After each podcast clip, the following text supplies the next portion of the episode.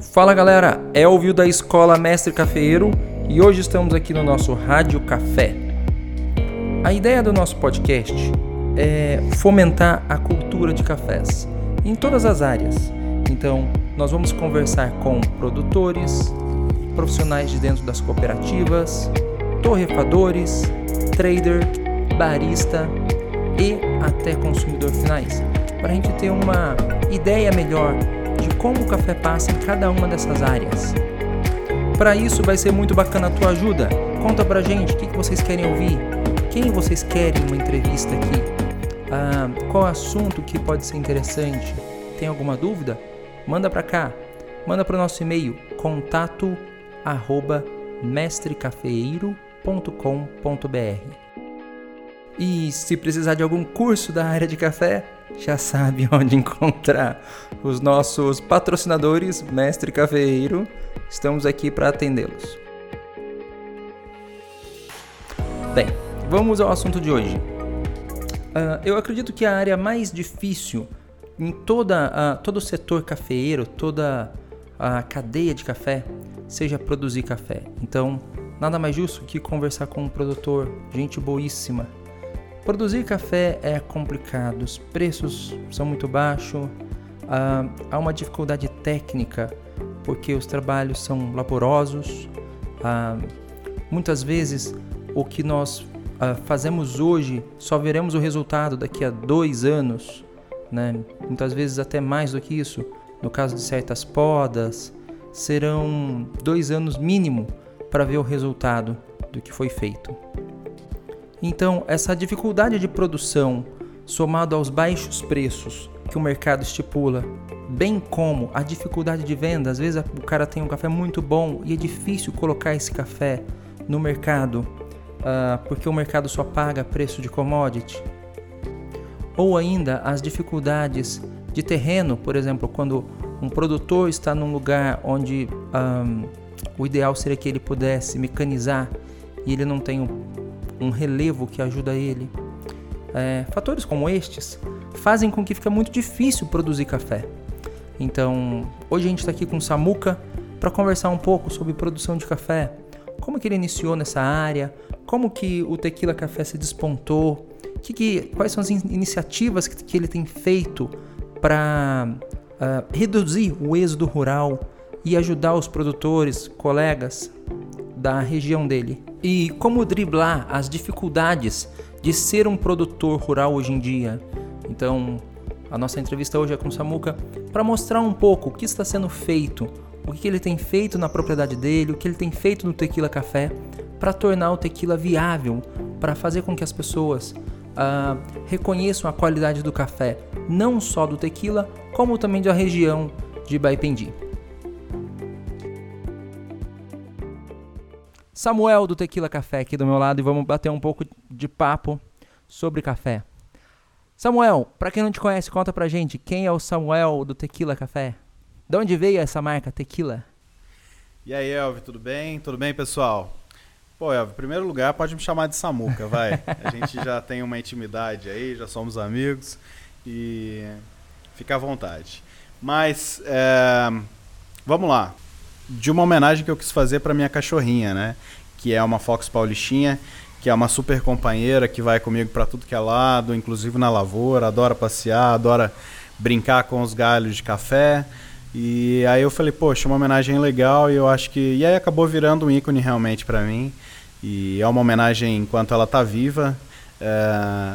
Viva. V vamos viva. colocar isso bem, bem específico. Tá viva, Sim. hein, gente? É, tá viva. Não é uma memória, não uma homenagem póstuma, não. Ela tá viva. E cheia de energia. Então, o nome Tequila Café, né? O nome Tequila surgiu daí. Foi uma homenagem que eu quis fazer para minha cachorrinha. A minha, a minha conexão com o café, ela vem desde lá de trás, quando eu estava na barriga da minha mãe. É, e minha família estava plantando os primeiros pés de café. E aí, por um tempo, eu fiquei afastado das atividades do café e retornei há sete anos atrás, uh, a convite das minhas irmãs. Eu morava em São Paulo, já estava um pouco cansado da loucura da, da metrópole e queria retornar para o interior.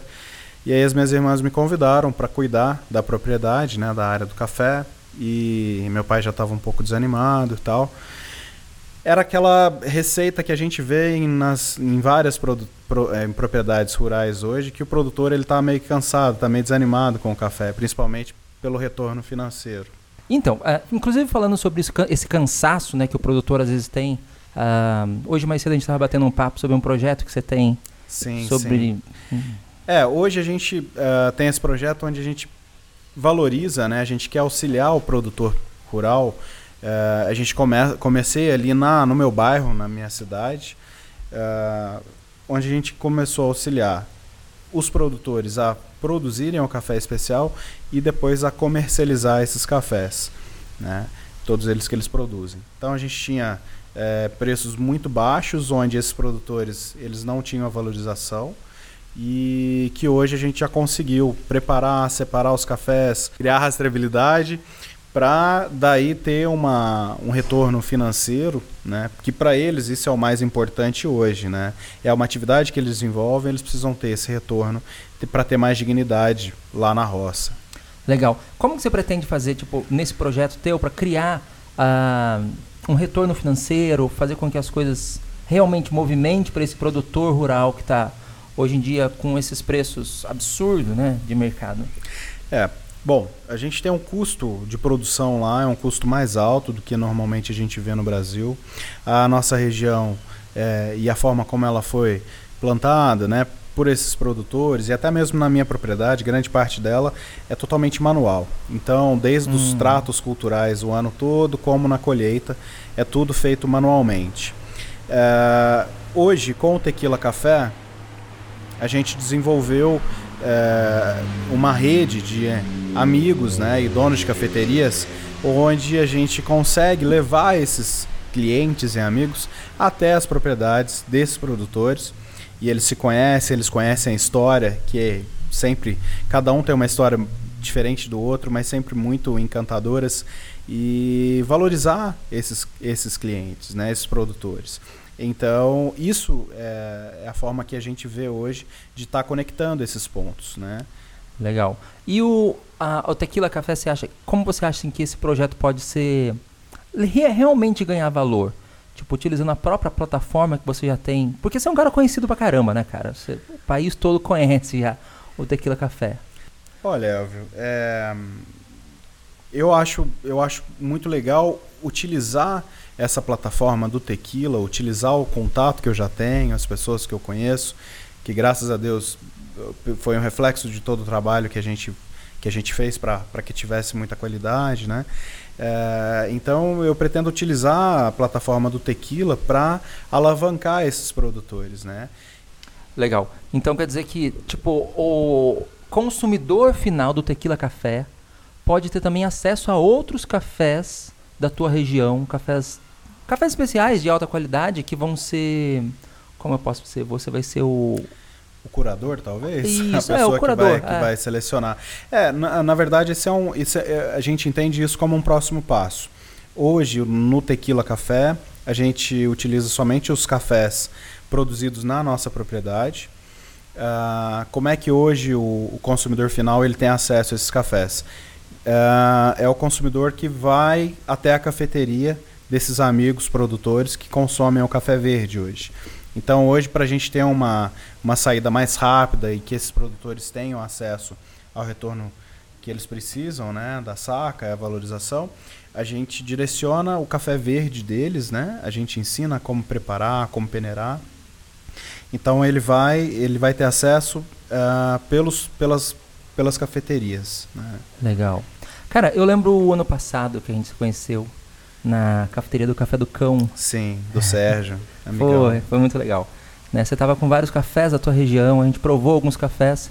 E por coincidência, o café, um dos finalistas do Cup of the Year, tava lá, a gente provou junto, né? Foi, foi isso mesmo. A gente provou junto e eu ainda tirei opinião com vocês, né? Se eu deveria estar tá colocando esse café ou não. Putz, cara, o café era foda. foi muito legal. Isso que é o mais gostoso, né? Acho que do café especial, né? Essa energia que a gente cria em volta, né? É. E eu lembro que os cafés eram muito bons. Você lembra que a gente acho sim, que tinha uns seis ou sim, sete é, é. cafés, é. a gente provou junto. Foi. Né? Tinha, de fato, esse que era um dos finalistas lá que eram assim. Pff, E eu lembro do Sérgio que ele ainda falou, cara, esse café ele não é seu não, ele tá muito diferente. Aí eu fiquei quieto, fiquei só esperando ele provar o café de novo. Falei, tá vendo, Sérgio? São os nossos cafés. Mas o interessante é que assim, é, é, com a rastreabilidade, é engraçado que dentro da mesma gleba, não sei dizer ainda ao certo, né? A gente está aprendendo, todo dia a gente aprende uma coisa nova com o café. Eles criam uma diferença muito grande. Às vezes acontece de ter um lote muito grande, né? Como a nossa produção é pequena, então são nano, nanolotes que são criados e pelo dia de colheita, o horário que ele foi colhido, como ele foi colocado, ele dá uma diferença muito grande. Por isso a importância da rastreabilidade. Legal. O teu terroir é um terroir muito bacana, cara. Você teria alguma coisa em especial para falar do teu terroir? Eu, eu, eu, lembro que quando a gente conversou, e hoje também tomando um café teu, ontem, né? Uhum. Um dos teus cafés. Fenomenal, bem frutado, com umas notas de cana. Sim, sim. Um, eu acho o teu terroir muito próximo desse terroir que a gente sente de Caparaó. Sim. O uh, que, que você fala um pouco? Tem como você falar um pouco, explicar um pouco sobre o terroir de Baipendi, da tua região? Olha, é, eu vejo muito lá. A primeira coisa, né? A gente está na Serra da Mantiqueira. Eu, eu nasci na Serra da Mantiqueira. É, é, um, é um local que eu tenho uma paixão enorme no Brasil, assim, para mim. É a nossa casa, é o nosso reduto. É, sempre andei muito pelas montanhas ali. E eu acho que muito é essa coisa da, da serra, da montanha, né? A região, a terra ali. E a gente tem muito quartzito também, né? Inclusive os nossos cafés, eles são secos em terreiros de Pedra São Tomé, que é uma coisa completamente diferente, que nenhuma das outras propriedades utilizam. Mas não foi nada pensado estrategicamente, Legal. né? Isso daí, na época, meu pai fez, porque a gente tinha lá e ele acabou construindo outros terreiros em Pedra São Tomé. Mas o próprio terreno, ele é muito rico, né, no, no quartzo, né?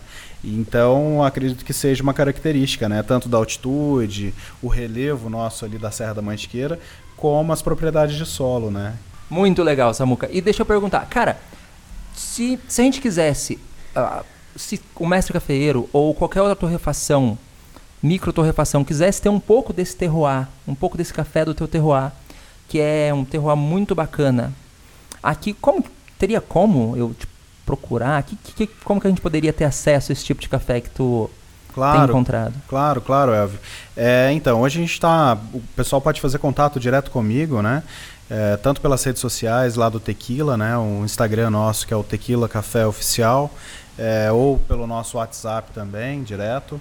E a gente pode auxiliar, tanto visitando, né, levando para que as pessoas conheçam os produtores, o nosso terroir, conhecendo a, a nossa região. A gente também disponibiliza lá na fazenda de, de, sala de prova, a gente pode torrar os cafés. Pode ir lá tomar café? Pode tomar café, vai ser um prazer receber.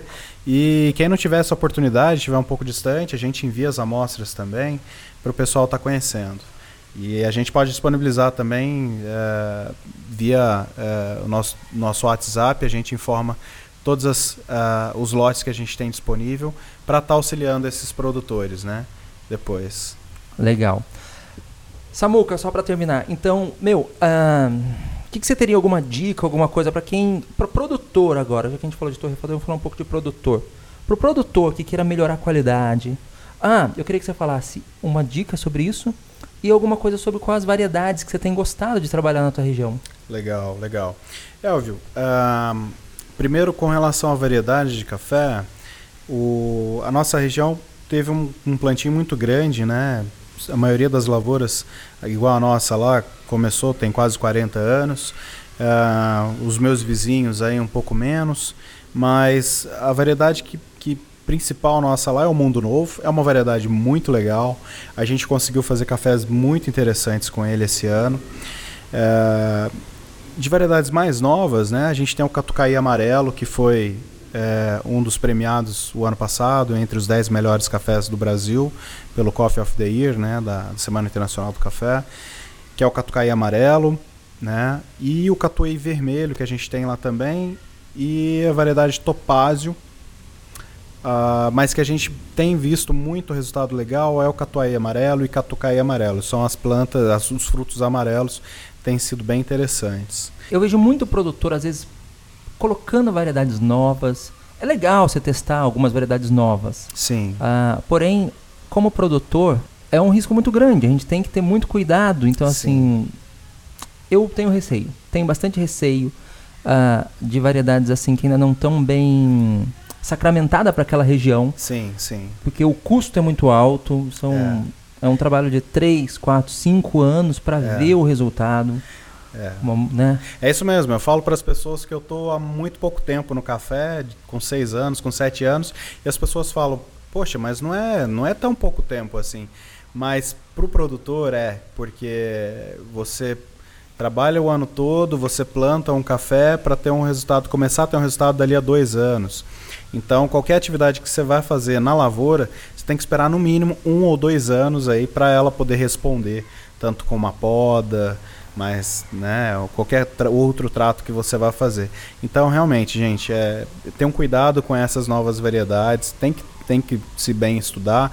E o principal, fazer um intercâmbio com outros produtores. Isso que eu acho Concordo. que é muito legal, inclusive de outras regiões. Concordo. Uma coisa que me preocupa é justamente isso. Assim, às vezes eu vejo. Eu ando bastante, então eu vejo às vezes o produtor uh, colocando variedades na região dele Uh, e achando que só trocar a variedade já vai gerar o café de alta qualidade, porque não, tal é. lugar ganhou com tal variedade. Não é. Não é, não, não é. é. Não existe receita de bolo, né? Não, não, não café existe. É. A, gente, a gente vai aprendendo com os parâmetros a cada ano que a gente tenta elaborar, mas o principal deles né, é ter uma rastreabilidade muito bem feita, é, provar todos aqueles cafés rastreados, né? E, e uma coisa que eu vi que é muito importante, que é o tempo de seca. Para nós, a seca lenta ela gera muita qualidade. A seca lenta, em temperaturas mais frias, ela gera bastante qualidade. Esquece, pelo menos para mim, tá? Não posso dizer o exemplo para outras pessoas, mas uh, na nossa propriedade a gente não tem secador, a gente não usa uh, outros, outras formas de secagem, a não ser o terreiro de Pedra São Tomé, que nos atende super bem. Os nossos cafés eles chegam a ficar até 45 dias secando. É, e agora esse ano a gente implementou uma, uma área sombreada dentro do terreiro para que os nossos cafés de colheita seletiva ou de processos que a gente está experimentando, como maceração carbônica e outros processos de fermentação, é, esses cafés eles secam na sombra. Então eles têm ainda um efeito menor ainda do que é, a seca convencional que a gente fazia no passado. Tudo é, são experimentos, né? A gente tem que ir fazendo para entender para o próximo ano de que maneira que a gente pode replicar e que resultado que a gente teve esse ano, né? Mas é, o que está bem sacramentado para nós é que a seca lenta em temperaturas mais frias, ela gera sim uma qualidade. Putz, muito legal, cara. É, é, um podcast adulto, pode falar um pouquinho é. de palavrão. Não precisa colocar um pi aí no meio, né? Não, não, não precisa.